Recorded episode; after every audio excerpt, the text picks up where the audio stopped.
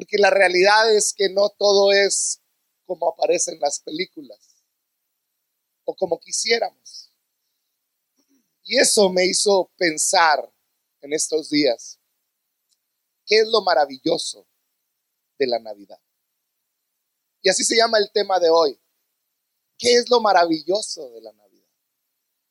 ¿Qué es lo maravilloso para muchos es ese tiempo de alegría, de compañerismo, de fiesta, de posada, de tamales, de comer. Un tiempo de poder cumplir ciertas expectativas en tu vida, de tener esa Navidad de película, super padre, que para muchos no sucede, porque para muchos la Navidad está llena de soledad, de tristeza, de carencias, no de un árbol de Navidad lleno de regalos. Son diferentes realidades de la Navidad que hemos creado como seres humanos, una mercadotecnia que nos ha llevado a creer que la Navidad es el gastar, el tener dinero para comprar regalos para gente que queremos impresionar, pero que realmente no nos importa y a ellos no les importamos muchas veces. Y esa es la realidad. Un tiempo donde termina recordándote qué tan disfuncional es tu familia. Donde pasa la Navidad y terminas diciendo, híjole, mi familia está en la calle cómo tengo que echarle ganas a mi familia. ¿Qué es lo maravilloso de la Navidad? La respuesta a esta pregunta es lo más increíble en el mundo. Porque la Navidad marca el tiempo en nuestra era. La Navidad fue algo tan impresionante que sucedió que el mundo tiene un antes y un después. Nuestra era, que es como contamos los años hasta el día de hoy, fue marcada por ese evento tan maravilloso. 2019 años han transcurrido.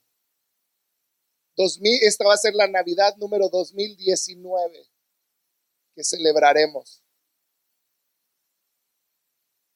Pareciera que es como si el mundo hubiera en ese momento que Jesús nació, se hubiera reseteado, hubieran agarrado y decimos, bueno, volvemos a empezar, ahora comienza la era del Señor. De hecho, eso quiere decir, cuando dicen antes de Cristo y después de Cristo, en, la palabra original quiere decir el año del Señor. Vivimos el año 2019 del año del Señor. A partir de esa primer Navidad marcó ese año cero de nuestra época. Así de importante es la Navidad. Ahora, ¿qué es lo maravilloso de la Navidad? ¿Será ese espíritu navideño de alegría, de fiesta? ¿Será el comprar regalos? ¿Será el endeudarme sin razón? ¿Será el ver a la familia reunida, será la comida, será tantas cosas que hoy nos venden como la Navidad. ¿Qué es lo maravilloso de la Navidad? Yo quiero que leamos juntos Mateo 1, porque quiero empezar a mostrarte qué es eso maravilloso de la Navidad. Mateo 1, 18 dice así, el nacimiento de Jesús el Cristo fue así. Su madre, María, estaba comprometida para casarse con José, pero antes de unirse a él resultó que estaba encinta por la obra del Espíritu Santo. Quiero que veas lo que está ahí resaltado. Estaba encinta por la obra del Espíritu Santo. Como José su esposo era un hombre justo y no quería exponerla a la vergüenza pública, resolvió divorciarse de ella en secreto. Pero cuando él estaba considerando hacerlo, se le apareció en sueños un ángel del Señor y le dijo, José, hijo de David, no temas recibir a María por esposa porque ella ha concebido por la obra del Espíritu Santo. dará luz un hijo y le pondrás por nombre Jesús. Jesús en hebreo era la palabra Yeshua, que quiere decir aquel que salva, Dios de salvación. Dice, porque Él salvará a su pueblo de sus pecados. Todo esto sucedió para que se cumpliera lo que había, lo que el Señor había dicho por medio del profeta. ¿De cuál profeta? Del profeta Isaías. Dice, la Virgen, estas palabras, la Virgen concebirá y dará a luz un hijo y lo llamarán Emanuel, que significa Dios con nosotros. ¿Qué es lo maravilloso de la Navidad. Esto va a revolucionar tu mente cuando te lo diga. ¿Qué es lo maravilloso de la Navidad? Pero antes de decírtelo, quiero que veamos un libro de la Biblia que tiene el que tiene mucho más profecías acerca de Jesús, profecías mesiánicas, que es el libro de Isaías, el profeta Isaías. Te voy a contar un poquito del contexto del versículo que vamos a leer. Isaías era el profeta sobre Judá. Y Acaz era el rey. Acaz era un rey no conforme al corazón de Dios, era un rey que se había pervertido, que era malo, era un rey que no tenía un corazón correcto. En ese momento Judá está a punto de ser atacada por Siria. Siria está a punto de atacar al pueblo de Israel, a, Judá, y el rey acá se está esperando ese ataque. Llega Isaías en ese momento y le dice el profeta, hey, rey, no te preocupes. Dios te va a dar la victoria sobre Siria. Pero el rey Acaz no hace caso Isaías y dice, sí, hombre, sí, vete, vete, vete.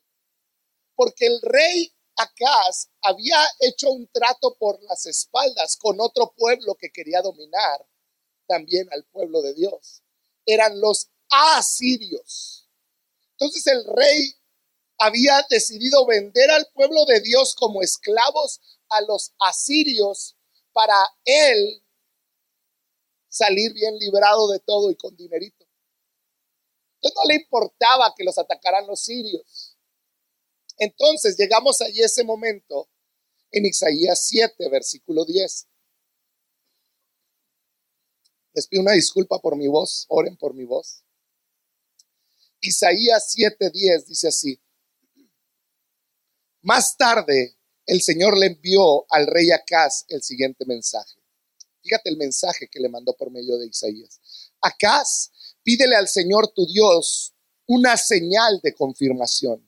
Hazla tan difícil como tú quieras, tan alta como los cielos y tan profunda como el lugar de los muertos. Pero el rey se negó. O sea, llega Isaías y le dice, dice Dios que le pidas una señal para que veas que Dios va a estar contigo y van a derrotar a los sirios, aunque parezca imposible.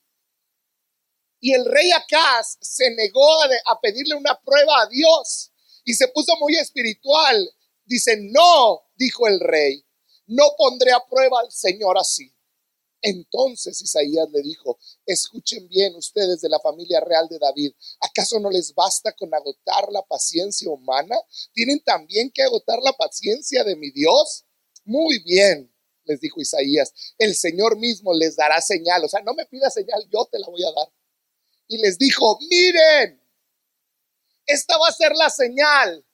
La Virgen concebirá un niño, dará a luz un hijo y lo llamarán Emanuel, que significa Dios está con nosotros. Isaías estaba dando una profecía que era la prueba, fíjate, esta era la prueba de que no iban a destruir al pueblo de Dios. En otras palabras, Isaías le estaba diciendo, la prueba más grande es que todavía hay un propósito que se tiene que cumplir 740 años adelante. Para ellos no tenía sentido lo que Isaías estaba hablando porque decían, bueno, si son 740 años adelante, ¿qué tiene que ver ahorita en la guerra con los sirios? Lo que Dios le estaba tratando de decir, hey, Ahorita tu presente puede parecer oscuro, que estás rodeado, que todo está en tu contra. Pero hay una promesa más grande que tus enemigos. Y esa promesa yo la voy a cumplir. Entonces no te pueden destruir porque todavía hay una promesa que cumplir. Y eso es válido para ti, para mí hoy. Hay promesas sobre tu vida. Hay promesas que Dios te dio sobre ti, sobre tus hijos y que Él va a cumplir. Y quizá ahorita estás y dices, es que estoy tan mal. Es que ve cómo estoy, es que me siento rodeado, mis enemigos vienen en mi contra. Y la prueba de que no vas a ser destruido es que si Dios lo prometió, Él lo va a cumplir. Él lo va a cumplir. Cuando tú recibes una palabra de Dios, tú eres responsable de creerle a Dios. Cuando tú recibes una palabra, tú eres tu responsabilidad. Cuando recibes esa palabra es creerle a Dios. Porque tú mismo te puedes salir de su propósito al no creerle, al dudar. Por eso la Biblia habla tanto de creer. Si Dios habló, tienes que creer que Él lo va a cumplir. Aunque todo parezca negativo. Y eso fue lo que sucedió 700, una Isaías dio una profecía que se iba a cumplir 740 años después. La Virgen concebirá un niño. Dará a luz un hijo y lo llamarán Emanuel, que significa Dios está con nosotros. Es lo mismo que Dios te dice hoy a ti y a mí. Yo tengo un propósito para ti. Tu fin no ha llegado. Espera, cree cree lo que Dios tiene para ti. ¿Qué es lo maravilloso de la Navidad? ¿Qué es? Número uno, ¿estás listo? Lo maravilloso de la Navidad es que Dios se hizo humano. Fíjate bien, Dios se hizo humano. Déjenmelo ahí, no me lo quiten. Esto lo cambia todo. Esto lo cambia todo. Por eso el mundo se rige por un antes y un después de que ese Dios se hizo humano. De que Dios en todo su esplendor vino a habitar entre nosotros.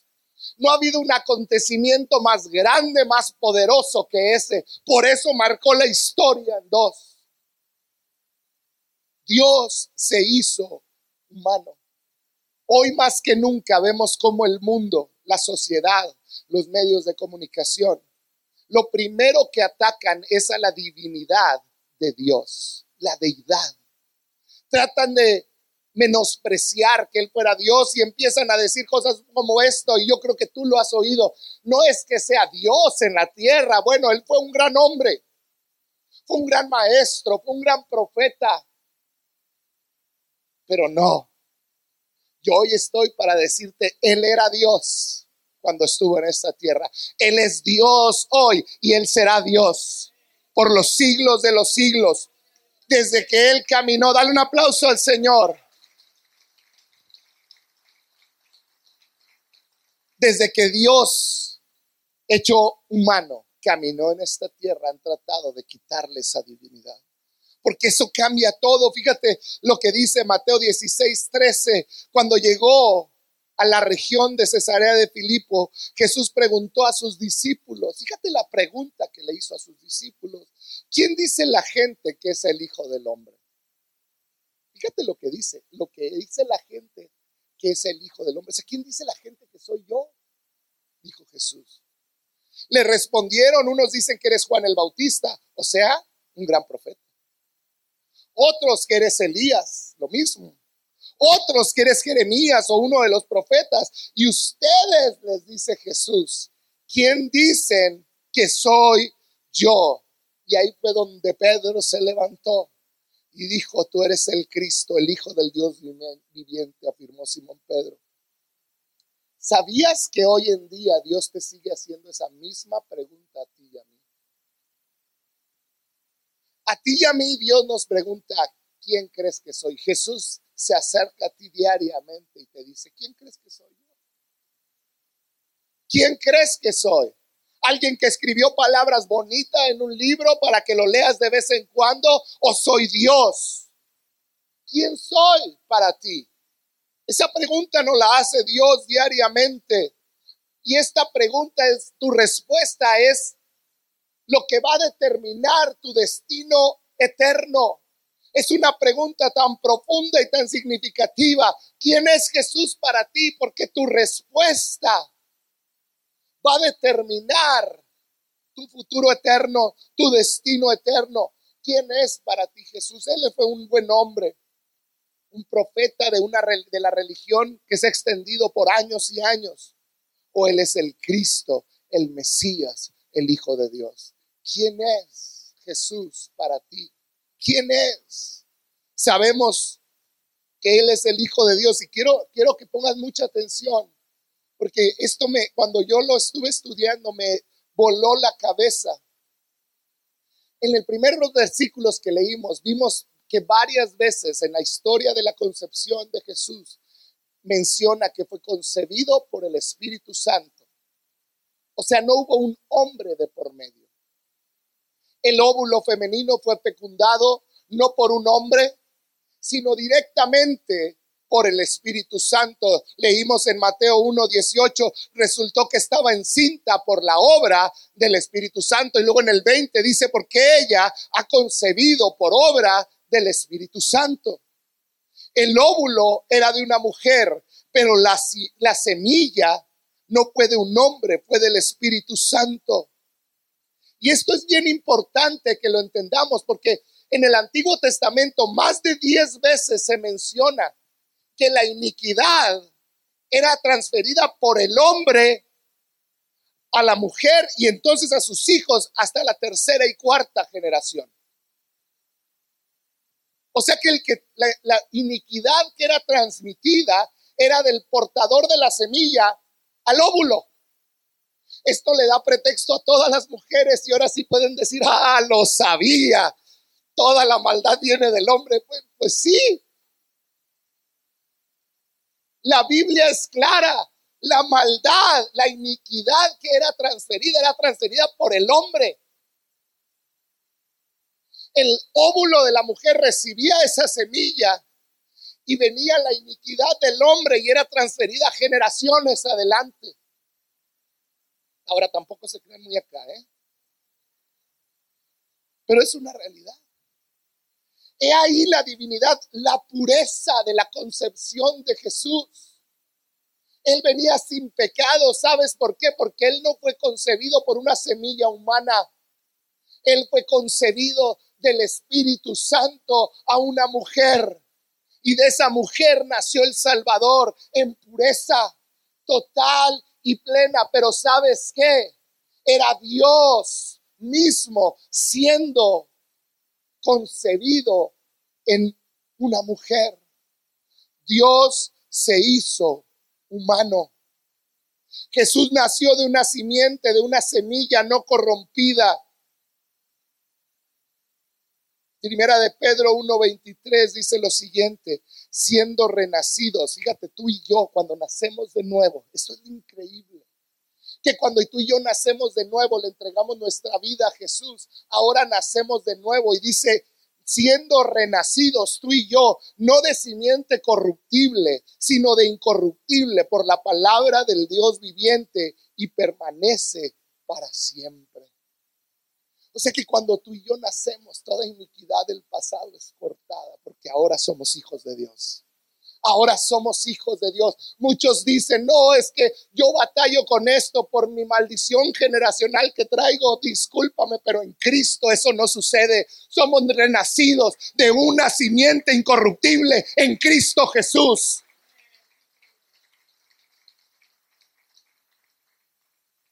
Cuando tú crees lo contrario, tú le estás dando pie así a vivir de otra manera. Pero si tú estás en Cristo, naciste de una simiente incorruptible y Jesús nació. Por eso dice Emanuel, les he dado, y viene Emanuel, que quiere decir Dios con nosotros, Dios mismo, Dios mismo. Jesús no envió un mensajero para salvarnos o para darnos un mensaje. Él vino él mismo. Dios mismo vino. Jesús no envió una persona a alguien a redimirte. Jesús, Dios, vino Él mismo a redimirte. La religión, me, me, choca esa palabra porque la religión no es otra cosa que Dios, que el hombre tratando de alcanzar a Dios. Pero nosotros no vivimos una religión. Dios vino y nos alcanzó a nosotros ese es el Evangelio, eso es lo poderoso de lo que predicamos, que Dios mismo vino a caminar a esta tierra, no mandó un profeta, no mandó un maestro, vino Él mismo, Dios mismo se hizo carne para poderse encontrar contigo y conmigo. Nació de una mujer. Leí esto en, en un libro. Dice un pastor, yo tenía un amigo que era juez en Estados Unidos y en Estados Unidos cuando tú tienes una infracción de tránsito, no es como aquí que simplemente vas y la pagas. Tienes que ir delante del juez y el juez te va a decir, a ver, ¿qué hizo? Y tú ahí tratas de discutirle y el juez o te sube la multa o te la baja o te la deja igual. O te la elimina. Dice que este juez tenía un amigo y llega el amigo y le dice, amigo juez, venga para acá ahí te encargo esta multita, ¿no? Te encargo que, te hagas cargo de ella. El juez la toma y le dice, ok, y se va.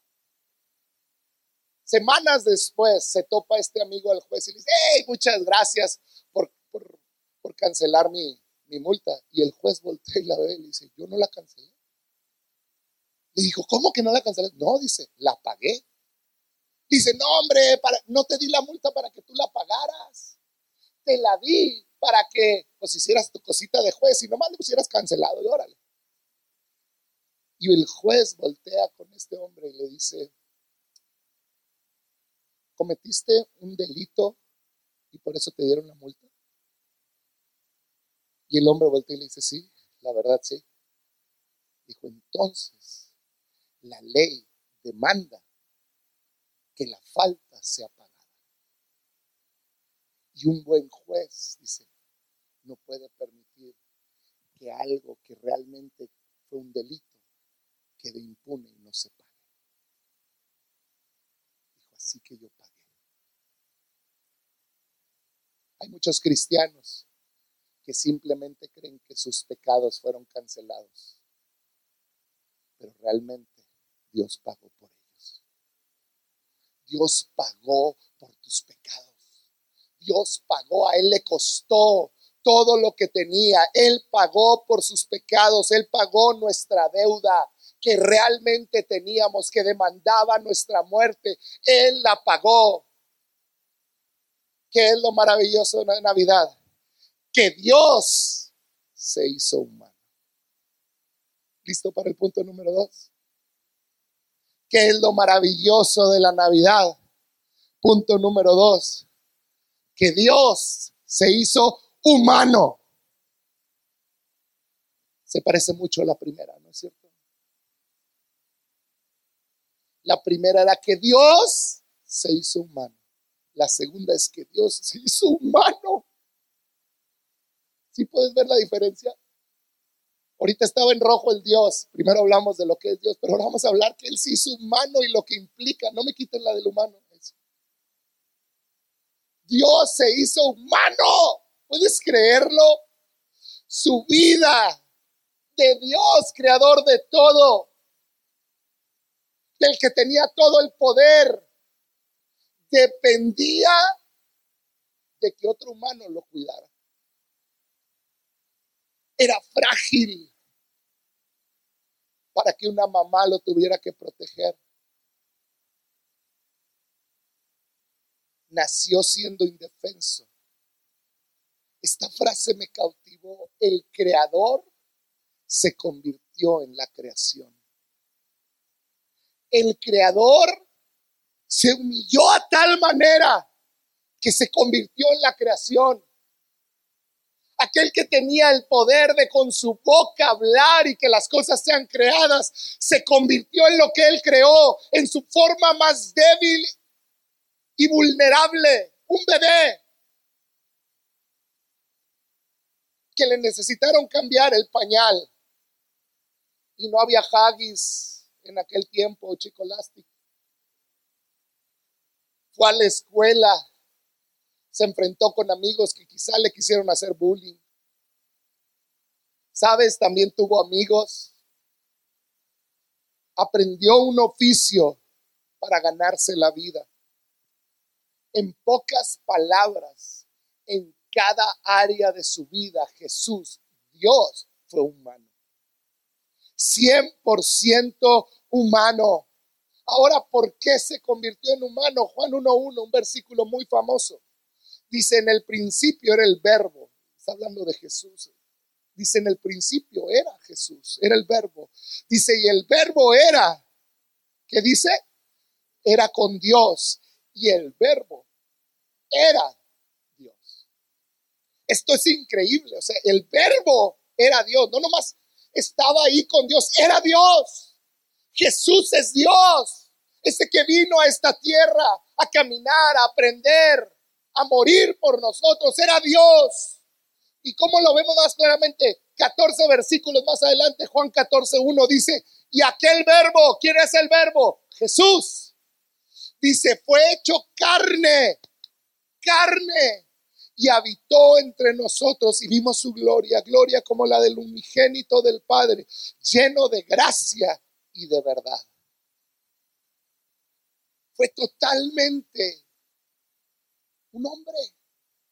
Ese verbo es Jesús, primera de Juan 4.2, dice, de esta manera pueden ustedes saber que tienen el Espíritu de Dios. Dice, todo el que reconoce que Jesucristo vino como hombre verdadero, tiene el Espíritu de Dios. Dice, el que no reconoce hacia Jesús no tiene el Espíritu de Dios. Al contrario, tiene el Espíritu del Cristo, ustedes han oído de este espíritu, que este espíritu iba a de venir. Pues bien, ya está en el mundo. Hoy muchos dicen que Él no era Dios. Pero Él es Dios. Él vino, fue Dios que se hizo hombre. ¿Puedes creerlo? Hombre. Juan 1, versículo 7 dice, es que ha salido, han salido por el mundo muchos engañadores que no reconocen que Jesús ha venido en cuerpo humano el que así actúa es el engañador y el anticristo. Dios se hizo hombre, que es lo maravilloso de la Navidad, que Dios se hizo humano, como tú y como yo. ¿Por qué es tan importante reconocer que Él se hizo humano? Porque si Él no fue hombre, entonces no murió por ti. Para morir por nuestros pecados, tuvo que haber sido completamente hombre, porque de otra manera era un Dios que estaba actuando a ser hombre. ¿Por qué es tan importante? Porque hay tantos versículos que dicen, era Dios hecho carne, sufriendo con los mismos sentimientos, tentaciones. Hebreos dice que tenemos un sumo sacerdote que fue tentado en todo como nosotros y entonces Él nos puede entender. Si Él no hubiera sido hombre, ¿cómo muere por nuestros pecados? Tuvo que hacerse humano para pagar por mis pecados. Por eso hoy hay un ataque tan fuerte en contra de la divinidad de Dios. Jesús fue realmente golpeado. Jesús realmente sangró. Jesús realmente fue clavado en una cruz. Jesús realmente derramó cada gota de sangre en esa cruz. Jesús realmente sufrió. Jesús realmente murió. Jesús realmente resucitó de entre los muertos. Y Jesús realmente venció a la muerte y hoy está sentado a la diestra del Padre. No es una historia Navidad no es algo que celebramos nada más porque sí. Estamos celebrando que Dios se hizo humano. Dios en todo su esplendor se rebajó y fue humano y caminó y sufrió y derramó su sangre por ti, por mí. Hebreos 2.14. Me encanta este versículo. Es tan claro. Dice, debido a que los hijos de Dios son seres humanos. ¿Quiénes son los hijos de Dios? Tú y yo. Dice, como tú y yo somos seres humanos, hechos de carne y sangre. El Hijo te fijas que tiene H mayúscula, se está refiriendo al Hijo de Dios. El Hijo también se hizo carne y sangre, pues solo como ser humano podía morir y solo mediante la muerte podía quebrantar el poder del diablo, quien tenía el poder sobre la muerte. Qué claro, ¿no? Porque hay ataques sobre la divinidad de, de Jesús. Porque si Él era Dios y no fue realmente hombre, si Él solamente era Dios, no podía haber muerto por tus pecados. El pago. ¿Qué es lo maravilloso de la Navidad? Si me ayudan con el piano, por favor. ¿Qué es lo maravilloso de la Navidad? Que Dios se hizo humano para morir y así poder, poder quebrantar el poder del diablo para así poder tener dominio sobre la muerte. Eso es lo maravilloso de la Navidad, que Dios se hizo hombre, se hizo humano para poder redimirnos a ti y a mí. Dios se hizo humano, ya no tenemos un sumo sacerdote que no nos entiende, tenemos uno que sufrió como nosotros sufrimos que tuvo tentación como nosotros tenemos tentación, pero que Él venció. ¿Qué es lo maravilloso de la Navidad? Que Dios se hizo humano, completamente Dios y completamente humano. Isaías 9:6, la profecía dice así, porque un niño nos es nacido, hijo nos es dado. Y esto es tan profundo. Esto implica la divinidad de Dios y la humanidad de Dios en Jesús. La otra versión lo explica mejor, nueva, la versión Dios habla hoy, dice, porque nos ha nacido un niño, un humano, nació un humano. Dice, Dios nos ha dado un hijo. ¿Qué quiere decir? Nació un humano, pero es el hijo que Dios nos dio. No sé si puedes entender la profundidad y mi oración es que puedas entender, el vino como hombre 100%, pero él vino como el Hijo de Dios 100%, completamente Dios, completamente humanos. Era la fórmula que se necesitaba para poder redimirnos a ti y a mí de nuestro pecado.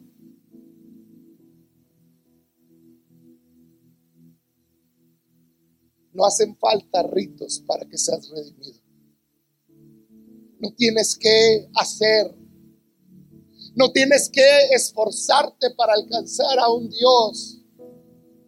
Él se acercó a ti y solo te pide una cosa, que lo creas.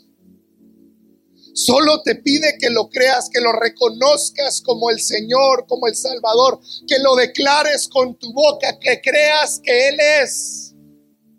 Ese Dios que vino a la tierra y caminó y dio su vida por ti para pagar el precio que tú tenías que pagar.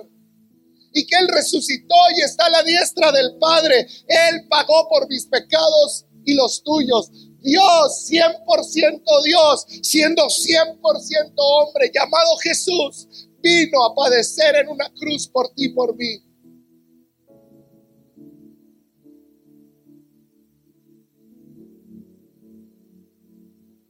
Escuché esto de un pastor y me encantó.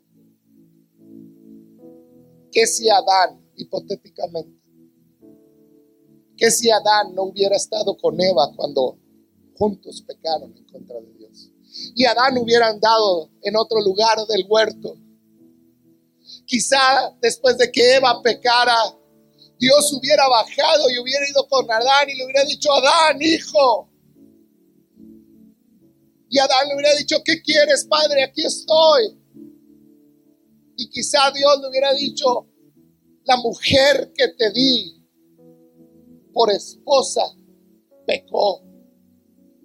Y ahora ella tiene que morir. Eso no sucedió. Lo que sí sucedió es que un día Dios el Padre vio que la esposa que había creado para su hijo Jesús pecó. Tú y yo, la creación.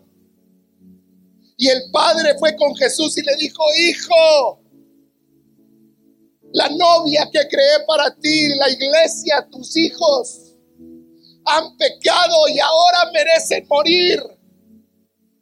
Y yo creo que Jesús volteó y le dijo, no, Padre, ellos no pueden morir. Yo los amo. Y ahí fue donde Jesús dijo, yo voy a morir para pagar el precio que ellos tenían que pagar. Porque la paga del pecado es la muerte. Y en ese momento Jesús mismo vino a esta tierra, se hizo hombre para pagar por tu pecado y por mi pecado. La Navidad no se trata de regalos, no se trata de tu familia, no se trata de que pasen una bonita cena. La Navidad se trata de que es la increíble historia de que Dios se hizo humano y murió por su creación y por eso celebramos Navidad. Es la increíble y racional historia de que Dios se hizo humano viniendo a esta tierra y murió para salvarte a ti. Eso es lo increíble de la Navidad. Eso es lo increíble de la Navidad. Eso es lo maravilloso de la humanidad. Y sabes, ese Dios que caminó en esta tierra sin pecado, puro, que murió por ti, siendo puro, hoy te hace esta pregunta. ¿Quién crees que es Jesús? Para ti, ¿quién es Jesús? Para ti, ¿quién es ese Jesús? Es solo un gran hombre. Es un gran maestro. O es Dios que se hizo hombre para salvarte a ti. ¿Quién crees que es Jesús? ¿Sabes? Con nuestra boca es muy fácil responder quién es Jesús para nosotros. Pero donde realmente respondemos es en nuestro diario caminar quién es Jesús para nosotros. Cuando hacemos a Jesús a un lado en nuestras decisiones, en nuestro pecado, creo que estamos siendo claros al decir quién es Jesús para nosotros. Cuando ponemos otras cosas por encima de Él, estamos siendo claros. Por eso la Biblia habla tanto del creer. ¿Quién es Jesús para ti? ¿Quién es ese Jesús? Ese Dios que se hizo hombre. ¿Quién es para ti? La Navidad es la increíble historia de que Dios se hizo humano y murió por su creación. Eso es lo maravilloso. Ahora, ¿quién es ese Jesús para ti? ¿Por qué no cierras un momento tus ojos?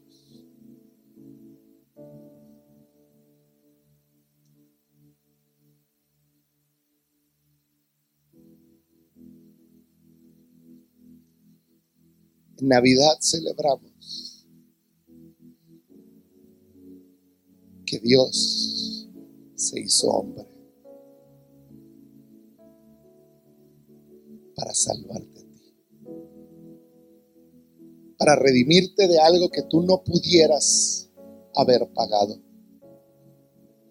Y hoy ese Jesús está parado frente a ti, ahí en tu espíritu, y te está diciendo, ¿quién soy para ti? ¿Quién soy?